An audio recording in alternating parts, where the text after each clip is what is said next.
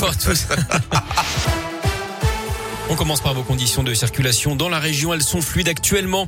À la une, la ruée sur les autotests avec Noël et le jour de l'an. Vous avez été nombreux à vous tester face à la flambée de l'épidémie. Certains d'entre vous ont d'ailleurs opté pour l'autotest. Résultat, il était très compliqué ces derniers jours d'en trouver.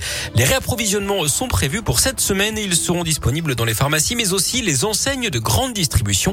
Une décision qui passe mal chez les pharmaciens. Bruno Bifano exerce à Saint-Etienne. On est déçu que ce soit passé en grande, en grande distribution quand même même si je, reconnais tout à fait que c'est pas un produit euh, très difficile à utiliser, mais bon, je pense qu'il euh, doit être utilisé surtout dans des bonnes conditions, c'est-à-dire euh, pour le bon usage, c'est-à-dire pas, l'utiliser quand on a des symptômes, parce que c'est vraiment ridicule, ça risque de, vraiment fausser pas mal de choses, et c'est vrai que ça aurait été bien que ça reste dans le circuit pharmaceutique. voilà, je pense qu'avec les efforts qu'on a fait pour la vaccination, pour les tests, on aurait pu nous laisser ça, déjà pas simplement pour l'aspect commercial, j'allais dire, mais surtout pour l'aspect conseil. On rappelle que les autotests sont destinés aux personnes de plus de 15 ans asymptomatiques. Pour apprendre à utiliser correctement votre autotest, retrouvez notre tuto sur radioscoop.com.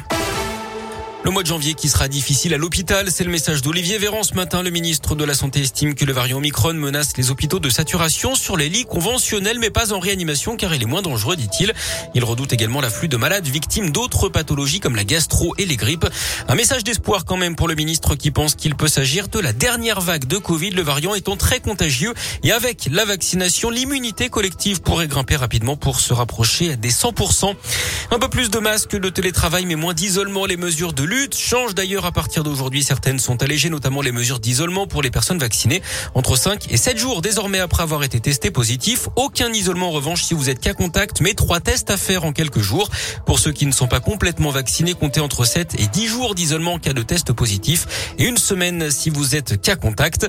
Autre changement à noter, le télétravail qui devient obligatoire au minimum 3 jours par semaine dans les entreprises où c'est possible. L'obligation du port du masque en extérieur s'étend à partir d'aujourd'hui à tous les enfants de plus de 6 ans.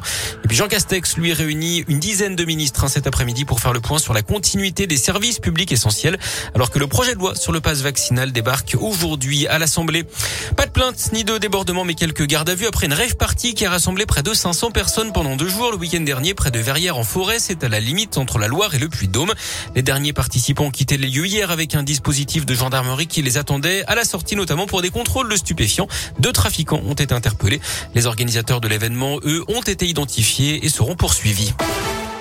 Les 16e de finale de la Coupe de France, élimination sans gloire du Clermont Foot face à Bastia, club de Ligue 2 2-0 hier. La Saint-Etienne s'est imposé 4-1 face à Jura Sud.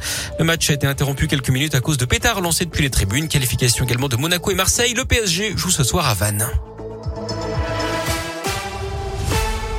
Comment est-ce que